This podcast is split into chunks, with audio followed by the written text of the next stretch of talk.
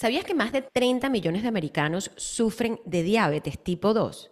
Y muchos de ellos ni siquiera saben y pueden pasar hasta 10 años sin saber que sufren de esta enfermedad. Si tú, alguna persona cercana, sufre de diabetes tipo 2 o tiene altos niveles del azúcar en la sangre, este episodio es para ti. Así que acompáñanos a Valeria y a mí para entender qué es la diabetes tipo 2, cómo podemos prevenirla, cuáles son los síntomas y qué podemos hacer para erradicarla definitivamente de nuestras vidas.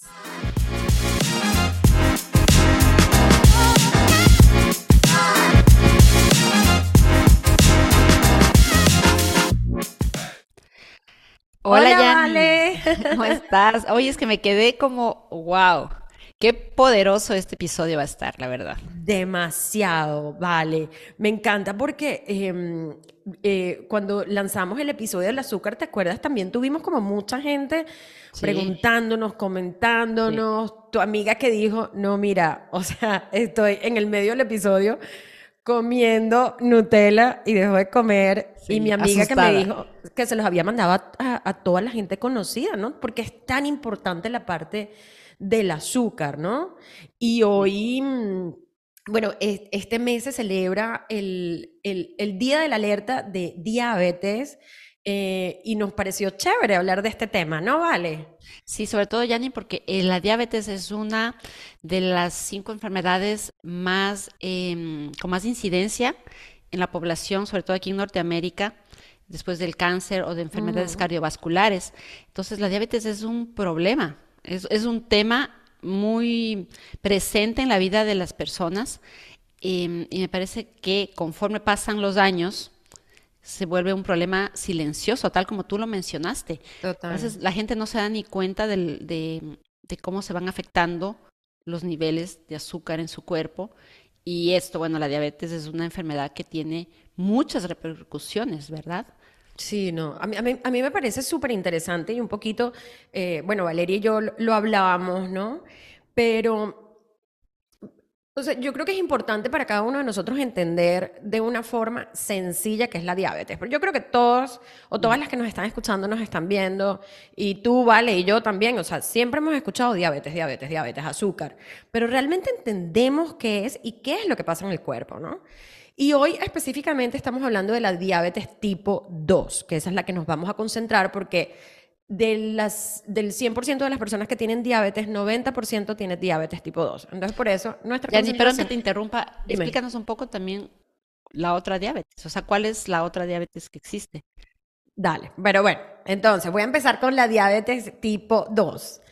Em, la diabetes es básicamente una enfermedad metabólica, es una afección médica crónica en la cual los niveles de azúcar en la sangre están muy altos. Ahora, ¿por qué pasa eso? Porque hay una hormona, que es la insulina, que ayuda a transportar el azúcar en la sangre para que se metan las células. ¿Para qué? Para que eso sirva de energía al cuerpo.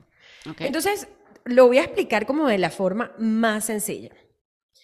Nosotros, y bueno, cuando escucharon nuestro, bueno, nuestro podcast del azúcar, cuando escucharon el podcast de nutrición, nosotros tenemos, nosotros eh, consumimos tres tipos de macronutrientes diferentes, ¿no? Carbohidratos, proteínas y grasas. Los carbohidratos son la principal fuente de energía que tiene el cuerpo. ¿Por qué? Porque los carbohidratos, cuando yo me lo como y lo meto en el cuerpo y llega a mi estómago y, en el intestino delgado, bueno, se descompone en glucosa, que es azúcar, y la glucosa es la principal fuente de energía. ¿Para qué? Para pararme en la mañana, para correr, para cocinar, etc. Entonces, cuando nosotros comemos carbohidratos, se pasan a glucosa y se van por el torrente sanguíneo, por la sangre. Entonces ahí viene el páncreas, que es un órgano, y dice, wow, mira, aquí hay glucosa en la sangre. Entonces empieza a producir una hormona que se llama la insulina.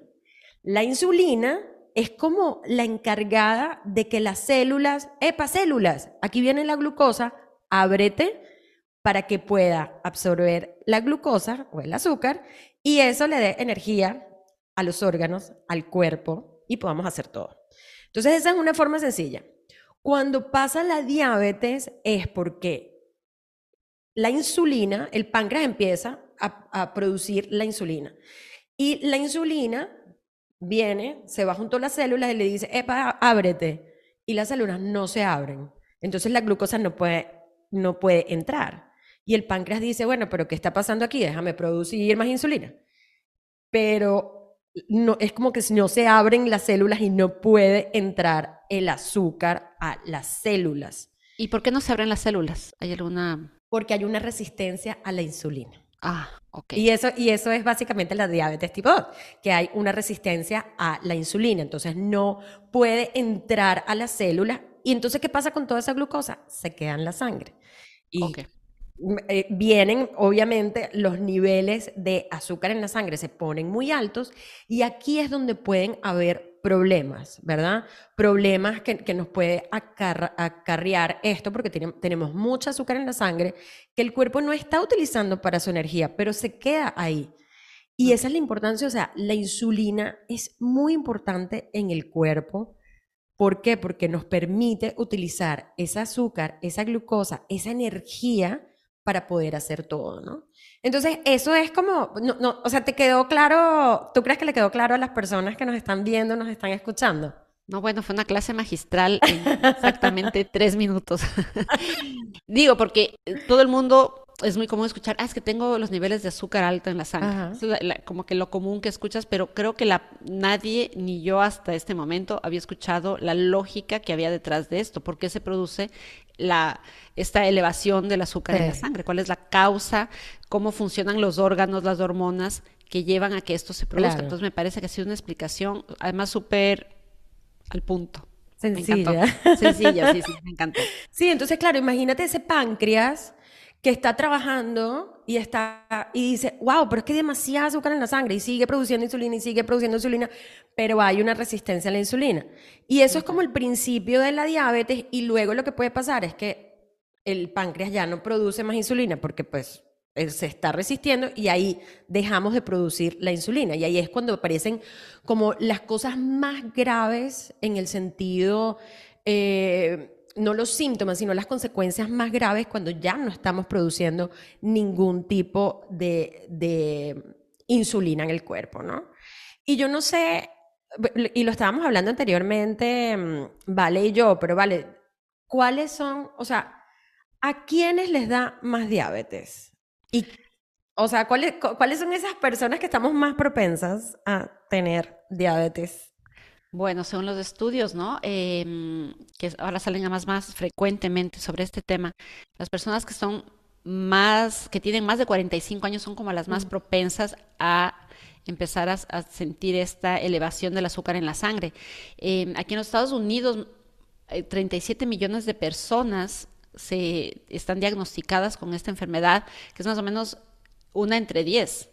Y el problema es, que entre el 90% de ellas no saben que tienen ese tipo de, condición. Em, el tema también con la alimentación que hoy en día tenemos, este, esta dieta que se consume normalmente aquí, sobre todo en los Estados Unidos, pero yo creo que ya abarca a muchos otros países. Cada vez la diabetes es una condición que aparece en personas más jóvenes. Eh, antes era más como de la tercera edad en adelante y ahora em, se empieza a ver que, retrocede y va llegando a inclusive niños, adolescentes, ¿no? Em, adultos jóvenes. Y eso tiene mucho que ver con, el, con lo que consumimos. Claro, o sea, lo, que, o sea, dependiendo de dónde nos estás escuchando, pero pues, si estás en Estados Unidos, eh, hay algo que se llama el Standard American Diet y eso está lleno de azúcar. Em, y, obviamente eh, azúcar, harinas procesadas, comida procesada, ¿no? Entonces eso está lleno de azúcar, de preservativo, de sodio y nada de eso nos ayuda a la hora de que, de que estamos eh, hablando de, la diabetes, ¿no?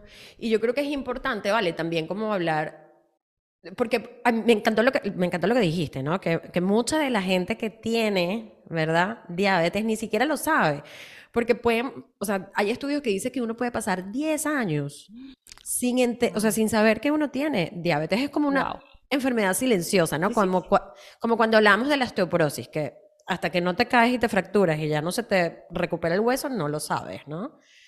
Em, entonces, creo que es importante como que hablemos de, los síntomas y si quieres yo digo algunos síntomas y tú dices otros. Sí, claro, claro. Em, pero la necesidad de orinar, o sea, de hacer eh, pipí, chichi o como se diga, dependiendo de dónde nos estás escuchando, con mucha frecuencia, eso puede ser un síntoma. ¿Y por qué es importante saberlo? Porque acuérdense de lo que acaba de decir Valeria, 90% de la gente que la tiene ni siquiera sabe que la tiene. Entonces, si tú tienes y si tú estás escuchando o sabes de alguien cercano a ti, de tu familia, de tus seres queridos, que tenga estos síntomas, eso puede ayudar a que se hagan las pruebas necesarias, porque al menos que te hagas una, eh, un estudio de la sangre, o sea, el azúcar en la sangre o eh, en la orina, no vas a saber que tienes la glucosa con niveles altos. Otra de las cosas es mucha sed, o sea, de que necesitas estar tomando, que te deshidrates muy rápido, que tengas los labios muy resecos. Eso puede ser una causa también, o sea, un síntoma de que puedes tener diabetes, ¿no? ¿Qué, otras cosas, Vale, piensas tú que sería importante compartir em, con las personas que nos están escuchando, nos están viendo con respecto a los síntomas, ¿no? Para que estén como atentos o atentos. Bueno, aparte de los que mencionaste, que me parece muy importante, em, hay que si tú empiezas a perder peso, si pierdes peso sin hacer nada para intentarlo, es un es otro es mm. otro síntoma que puede ser eh, relacionado ¿no? con, la, con la elevación del azúcar en la sangre, si tienes un hambre incontrolable que no está relacionada a que existe mucho ejercicio o actividad física, eh, simplemente es que tienes hambre y no puedes controlarlo. La visión muy borrosa, o sea que tenías un buen nivel de visión y de pronto eh, ya, no viste. Vale, pero, pero, o sea, yo no veo nada. yo veo todo borroso. no, por eso es súper importante descartar, porque muchas de las condiciones pueden estar relacionadas con otras cosas. Entonces, eh, hormigueo también en los pies, en las manos, que se, te entumecen los, los, eh, las extremidades, ¿no? Eh, ah, cansancio, eh, piel seca. No sé si hay alguna otra que te gustaría mencionar, Yani. Algunas veces uno de los síntomas puede ser que, tengas llagas y que se cicatricen muy lentamente. Otra cosa que también tienes que ver, y otra vez, o sea, pueden haber muchas razones, pero te, te estamos dando todos los síntomas para que puedas entender, y es que tienes como más infecciones de lo habitual, ¿no? Entonces, todo esto puede ser algo importante a la hora de reconocer que, o sea, de reconocer que uno puede tener diabetes sin ni siquiera saberlo, ¿no? Em, y obviamente, eh, y aquí me, voy a extender un poquito, ¿vale? Y voy a hablar de algunos factores de riesgo y los podemos compartir y me dices si, si crees que hay otros también. Pero bueno, cosas como fumar, sobrepeso, especialmente cuando tenemos sobrepeso en la cintura, o sea que nuestro, nuestro waistline, ¿cómo se llama eso? Sí, o sea, como el diámetro de la cintura sea mayor a algo. Creo que em, lo que pasa es que yo no sé en, en, centímetros, pero para las mujeres creo que es más de 35 inches y para los hombres más de 40. Entonces hay que estar como pensando en eso.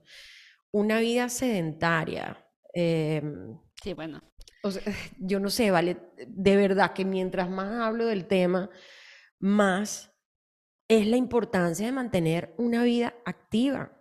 Sí, tú sabes que la em, Harvard, en un estudio que realizó hace no muchos años, también la clínica Mayo determinaron que la, eh, el sedentarismo es el nuevo tabaquismo del siglo XXI. O sea, es considerado un factor de riesgo altísimo. Llevar una vida sedentaria no es bueno por ningún motivo. Tenemos que buscar la forma de mantenernos activos. Yo sé que, a ver, el trabajo y a veces el estar sentado haciendo tus actividades en el escritorio te demandan quedarte sentado, pero no es una buena idea no hacer nada de actividad física. La verdad es acarrear muchos problemas, no solo relacionados con la diabetes. Con todo, vale, con, todo, Porque yo hablo de la osteoporosis, de, la osteoporosis y hablo de hay que hacer ejercicio. Hablo de la salud del corazón, o sea, las enfermedades cardiovasculares, hay que hacer ejercicio. Hablo de la salud del cerebro, hay que hacer ejercicio. Sí, sí, sí, sí. Emocional todo. Claro, entonces una vida sedentaria puede aumentar el riesgo de la diabetes. Sí. La dieta, la dieta que sea una dieta muy basada en comida procesada, grasas no saludables, azúcar. son los principales enemigos de, de, una dieta nutritiva y saludable. Lo que tú mencionabas del American Diet, eh, el estándar de la dieta americana es muy, em, muy llevada a eso, a comida procesada, comida congelada, eh, llena de químicos, sazonada al extremo con mucho sodio, eh, preservantes, químicos. Entonces, eh, este tipo de alimentación a la larga no te favorece, pero, pero en nada. Y sobre todo porque lo que hablábamos, que es cada vez los índices de eh, azúcar elevada, de diabetes, se ven más en los adultos jóvenes, que son justamente estas personas que pasan trabajando, que no tienen tiempo de cocinar, que agarran lo primero que encuentran en las en la sección de congelados de supermercado porque por el tiempo no pueden cocinar algo. Y esto pues y comer en los restaurantes. Ojo comer en los restaurantes a todos nos gusta yo creo pero también uno tiene que tener un poco la la, awareness la conciencia de que puedes y que no puedes comer. Em, hay que tener como mucha disciplina, yo creo, ¿no? Porque además te afecta a los triglicéridos, es otro, los triglicéridos altos es otro factor que te afecta a la, a la, o sea, al riesgo de diabetes. Em, el colesterol bueno, que lo tengas a la baja, que es el HDL. Eh, algo que me impresionaba, Yani, era que las razas también influyen. Sí, o sea, nosotros, hispanos, escuchen, somos más propensos más pesos, asiáticos, africanos. Ajá. Increíble, ¿no? Y la edad es un factor, obviamente. Y la edad que tú decías que eran los 45 años. Sí. Eh, y yo me quiero parar aquí un momento. De todos los factores que dijimos, hablamos de la dieta, sobrepeso, vida sedentaria, fumar, em, alto colesterol. De todo esto, y, y hablamos de la raza y de la edad. Entonces, y, me quiero detener un momento porque nosotros en la vida hay cosas que podemos controlar y cosas que no. Em, y muchas veces nos enfocamos, ¿vale? Y bueno, a mí antes me pasaba mucho, ahorita no, pero muchas veces nos enfocamos en lo que no podíamos controlar, entonces nos ofuscamos eh, e, X, ¿no? Pero de todo, nosotros no podemos controlar la raza, o sea, yo no puedo controlar si soy hispana, si soy asiática.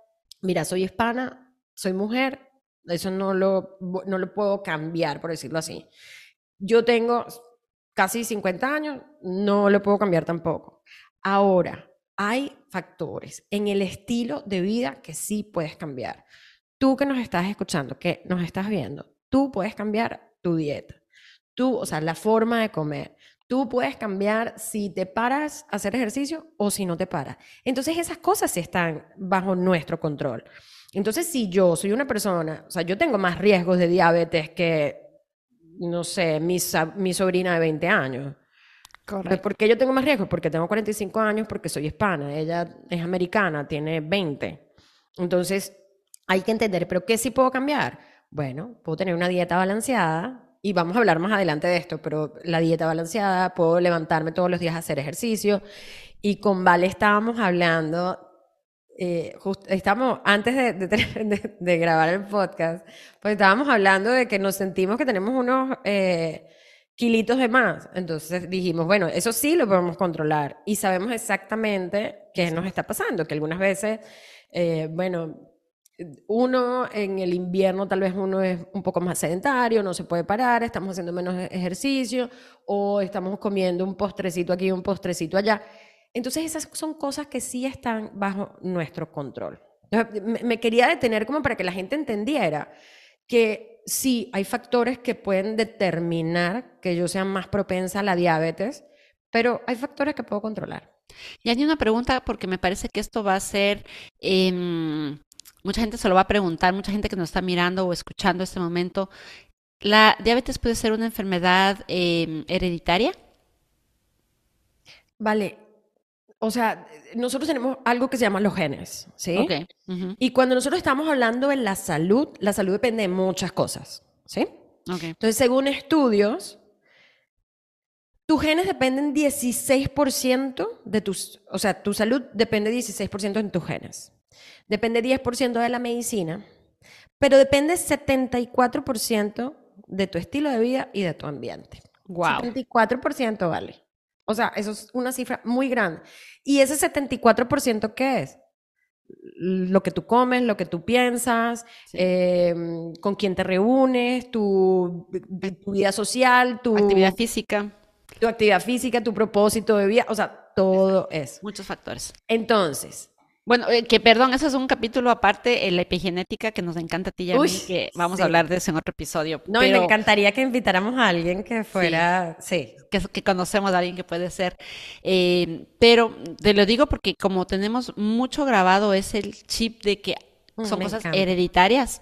Entonces, como para que la gente también empiece a sacarse eso y empezar a mirar el tema de las enfermedades desde otra perspectiva, como es esto, ¿no? La genética sí influye, pero no es determinante, ¿no? No es 100% Me, me encanta, me encanta. o sea, quería detenerme ahí como para aclararlo nada más. Claro, y lo que, lo que tú decías, o sea, cuando tú hablabas de la epigenética ahorita, la epigenética es como el comportamiento de los genes, y los genes se prenden o se apagan, es como si fuera un switch de luz, o sea, se prenden o se apagan. Entonces, cuando nos da la enfermedad, vamos a suponer ay, es que mi papá tiene el colesterol alto, mi mamá también, entonces yo también tengo el colesterol alto. Bueno, o sea, obviamente tengo un factor genético ahí, pero esto se prende y se apaga dependiendo de las decisiones que tú tomes. Entonces, si mi papá y mi mamá tienen el colesterol alto, porque eh, lo tienen en los genes, y yo también lo tengo en los genes, pero yo decido levantarme todos los días, hacer una hora de ejercicio, comer sano, eh, tener buenos pensamientos, eh, comer comida natural, qué sé yo, todas estas cosas que podemos hacer, ahí yo hago que ese gen no se prenda. Correcto. Ya. Qué lindo, qué lindo que, que hablaste de eso, vale. Sí, me parecía importante. Luego vamos a desarrollar este capítulo con más ese episodio con más detenimiento, pero ahora sí podemos avanzar. Tranquilamente. Bueno, yo creo que, ajá, hablamos de la diabetes, hablamos de los síntomas, hablamos de qué factores pueden hacer que yo tenga más riesgo de diabetes. Pero ¿cómo lo podemos controlar? O sea, la pregunta para ti, Vale, sería, ¿podemos controlarla? ¿Podemos prevenirla? ¿Podemos evitarla?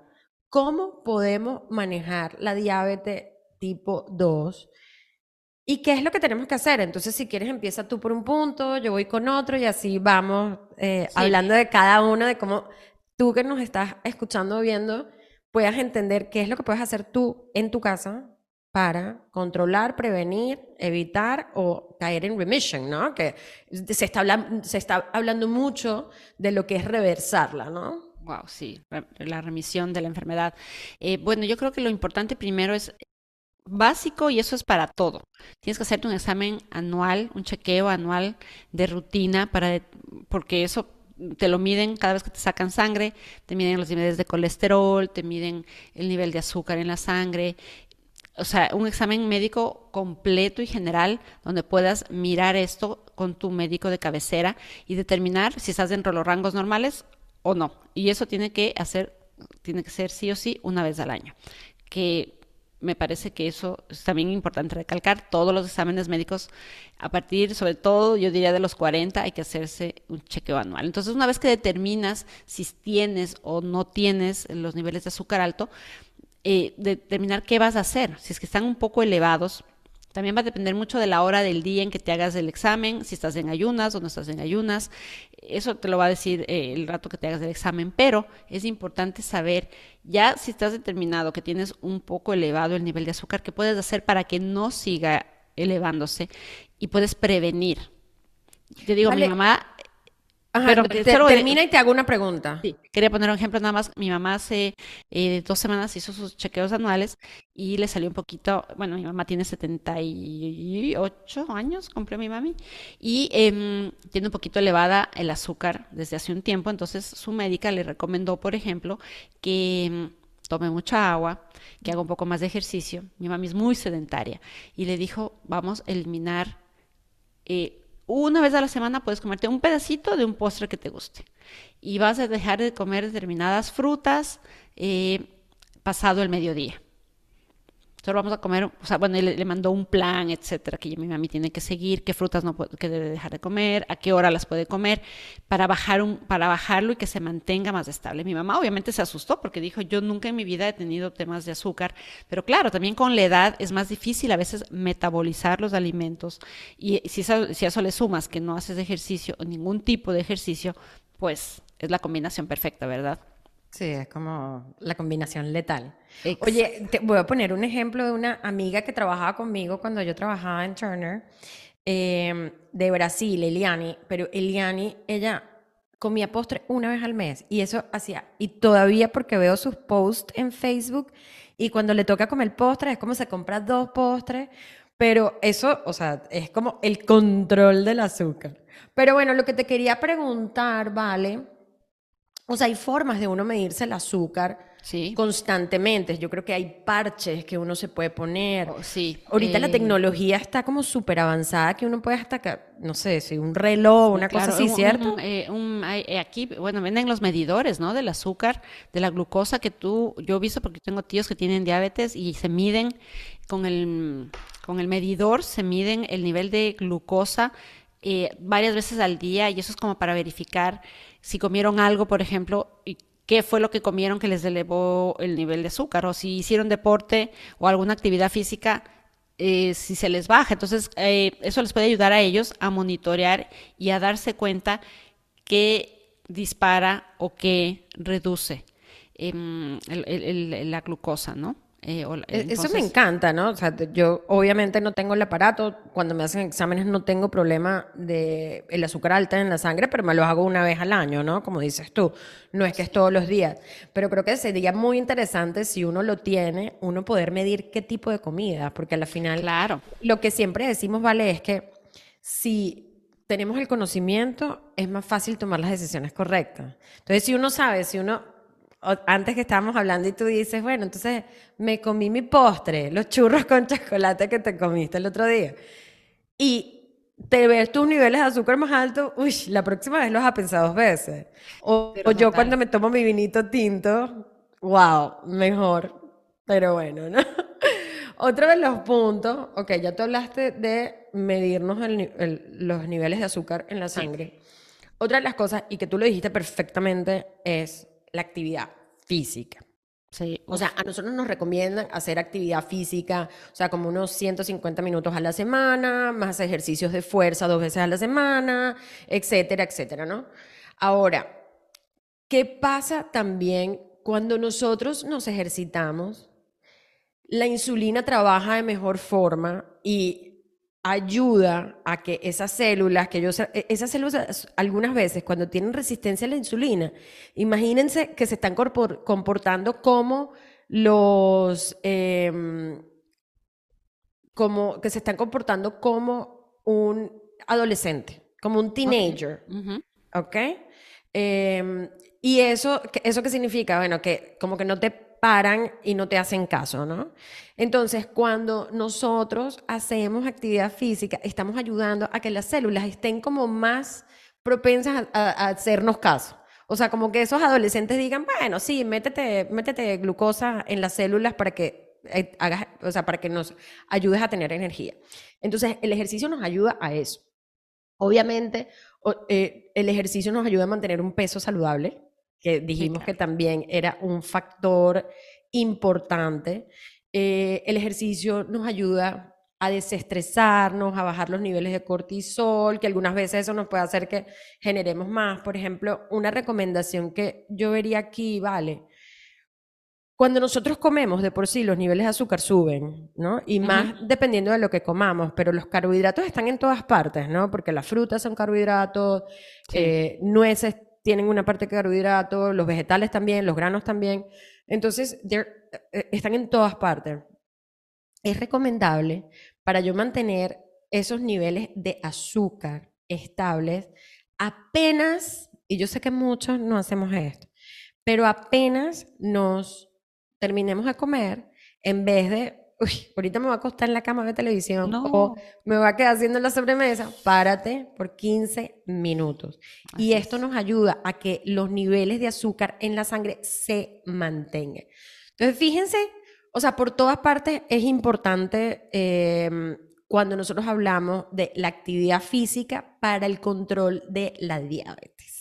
Sí, y quería recalcar eso que dijiste tú, es súper importante la actividad em, física después de comer, eso de irte a acostar. Por eso se recomienda que nadie, o sea, que la gente no coma una cena pesada en la noche y que evite comer pasadas, no sé, si te acuestas a las 10 de la noche, que no comas pasadas las 8. O sea, que tengas dos horas de, de margen entre la hora que comiste y la hora que te acostaste a dormir, porque lo importante es hacer, aunque sea una caminata corta, como tú dijiste, entre 10 y 15 minutos, no solo para mantener, obviamente, los niveles de azúcar, sino también para que ayudes a la digestión, o sea, para que mm, te despiertes un poco, porque obviamente cuando comes te sientes más adormilado. Entonces, como que buscar la forma de que apenas terminas de comer, levantarte y caminar alrededor de tu casa, salir de la oficina, caminar 10 minutos y sentarte a hacer tus cosas, ¿no?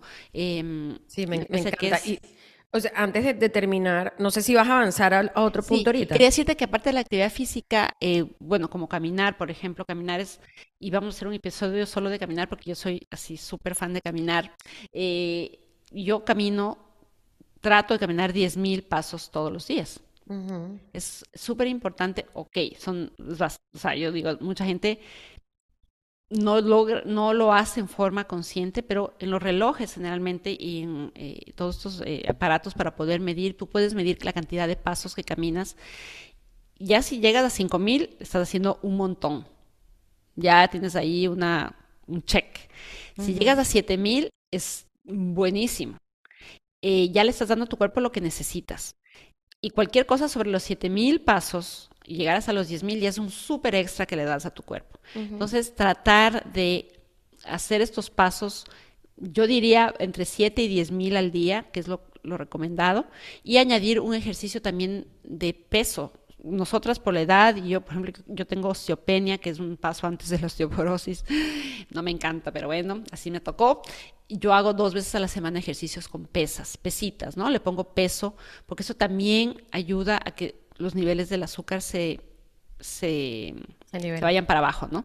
Entonces, eh, la actividad regular, una actividad física en forma regular, hay que establecerlo. yo creo que no es algo que, ah, voy a ver si lo hago. No, es algo que debemos ponerlo como parte de nuestra vida diaria, Yanni. Sí, sí, o sea, no hay.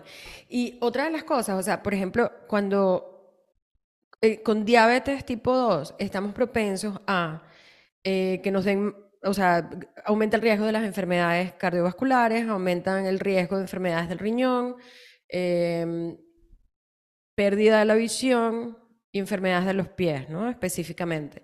Cuando yo hago actividad física, eso me ayuda a tener un corazón saludable. Entonces disminuyo el riesgo de eh, toda esa parte. Y cuando tú hablabas también em, de, por ejemplo, tú en tu caso que tienes osteopenia, que es como entre huesos sanos a osteoporosis, que es pérdida de, del tejido del hueso. Pero cuando nosotros hacemos eh, ejercicios con pesos, estamos ayudando también a disminuir el riesgo de la diabetes. Entonces, bueno, perdón que me extendí en la actividad física, pero es que me encanta el tema. no, súper, además tú eres la, súper dura de, hacer clases y tal. Ahí no se me ven los músculos con esta camisa. Pero yo voy a eso. O sea, yo creo que es importante incorporarlo y poco a poco, em, hacerlo siempre al principio, sobre todo con la guía de una de un entrenador que te guíe para que no para también evitar lesiones, porque tampoco queremos lesionarnos y dejar de seguir haciendo nuestra actividad. Creo que es importante siempre hacerlo con la guía, sobre todo al inicio de alguien que sepa del tema. Y bueno, el tema de la nutrición que ya habíamos hablado al inicio es súper importante manejar de manera eh, ya un poco más estructurada qué es lo que nos llevamos a la boca, Yani. Ser consciente de que no podemos o no debemos comer cierto tipo de alimentos. Si podemos eliminarlos de la dieta, mejor. Si no, pues súper pequeñas cantidades, como decías que tu amiga, pues no se priva del postre, pero lo come una vez al mes. Ok, trata de evitar los postres, trata de evitar todos los carbohidratos procesados, ya sea arroz blanco, la pasta blanca. Siempre irse un poco por el lado integral, o sea, los, eh, carbohidratos integrales que tienen un poco más de fibra también y te pueden ayudar a procesar mejor todos los alimentos, todo lo que es el azúcar agregado, que esto es algo que ya, por lo menos en las etiquetas, ya hay un poco más de visibilidad cuando te yo, y es la batalla constante con mi, esposo, con los dulces de los niños, yo soy una, pero así, no sabes, un militar. Y él me dice, no, pero qué exageración. Le digo, es que mira cuánta azúcar agregada tienen las etiquetas.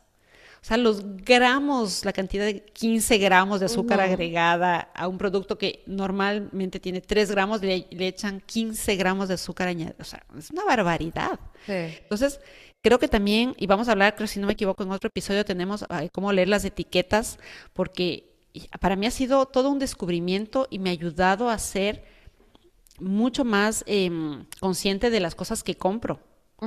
Y es lo que me voy a llevar a la boca, por supuesto, ¿no?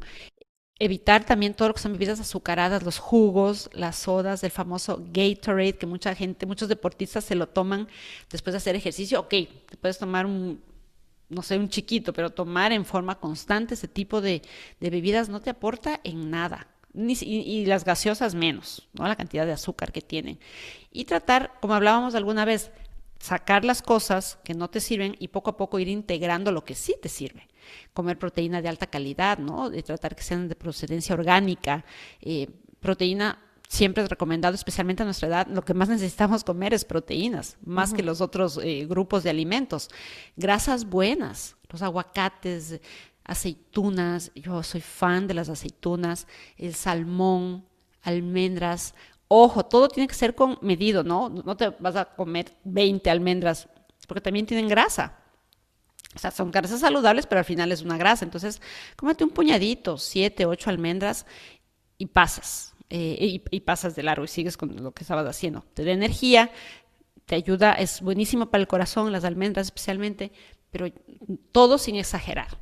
Y un tema del que vamos a hablar en el siguiente episodio es come conscientemente. Vamos a hablarlo en, profundidad en el próximo episodio, que es un tema que a mí me apasiona. No comas parado, no comas al apuro. Siéntate, deja todo a un lado y come con calma y te vas a sentir saciada también un poco, si comes muy rápido te vas a saciar inmediatamente. Si comes más lento te vas a tardar un poco, pero te va a hacer mejor, vas a digerir mejor los alimentos, vas a disfrutar tu comida y vas a darte cuenta de lo que sí y lo que no.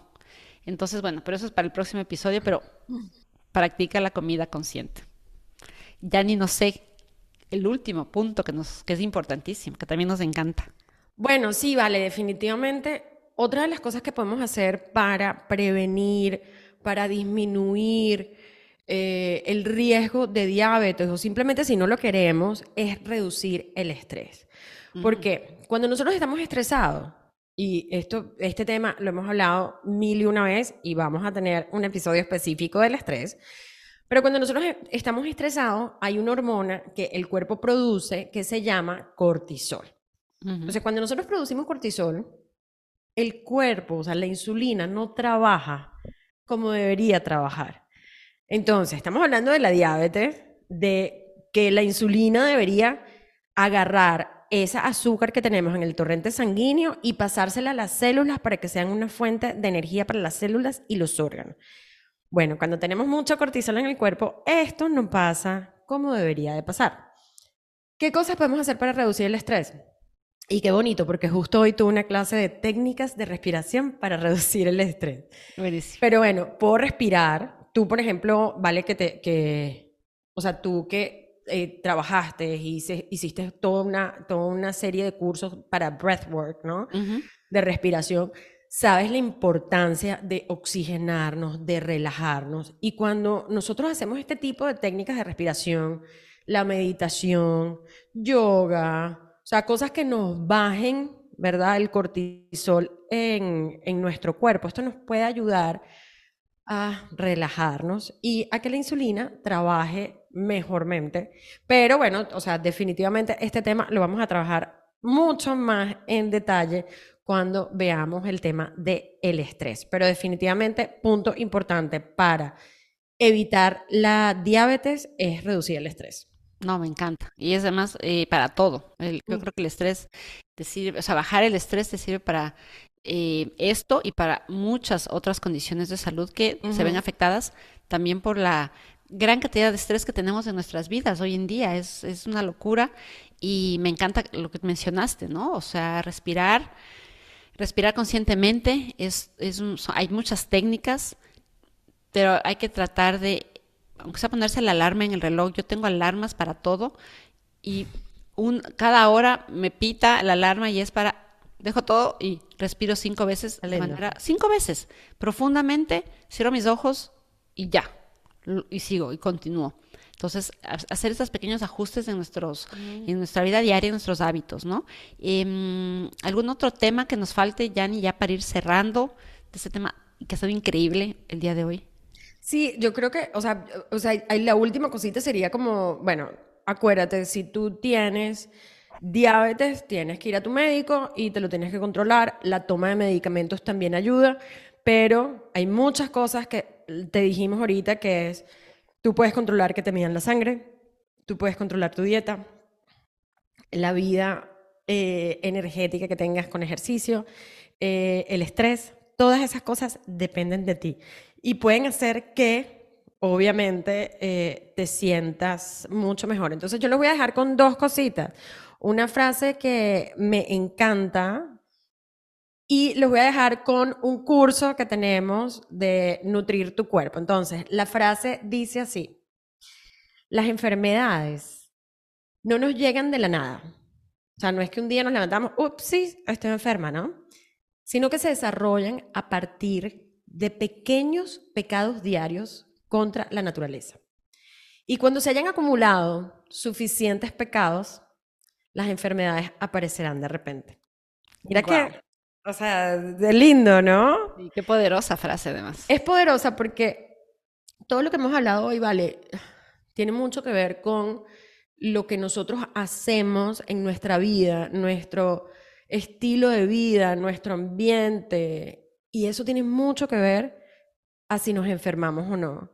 Y nada, pues yo los dejo con si te gustó eh, todo lo que hablamos y especialmente a mí me encantaría, tenemos un programa que se llama Nutre tu cuerpo, le pasamos el link aquí abajo en la descripción del episodio.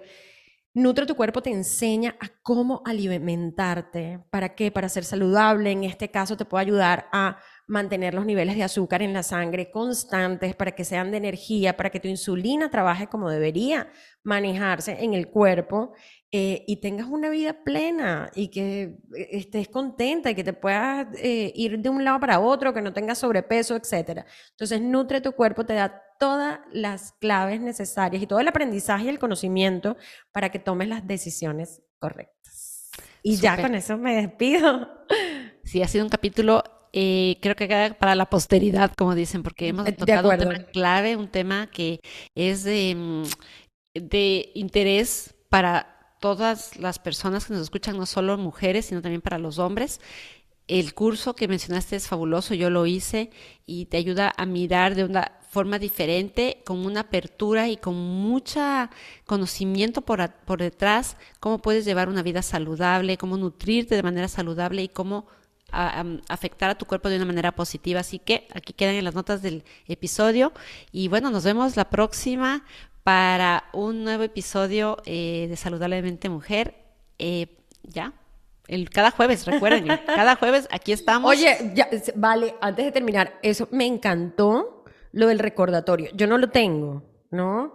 Pero me encantó con la respiración, porque la otra vez estaba escuchando un podcast y hablaban de de que cada, no sé, cada hora uno debería como pararse, mirar hacia como hacia el universo, no sé, o sea, no hacia el universo, sino como mirar profundo, tal vez pararte en la ventana, mirar profundo, respirar.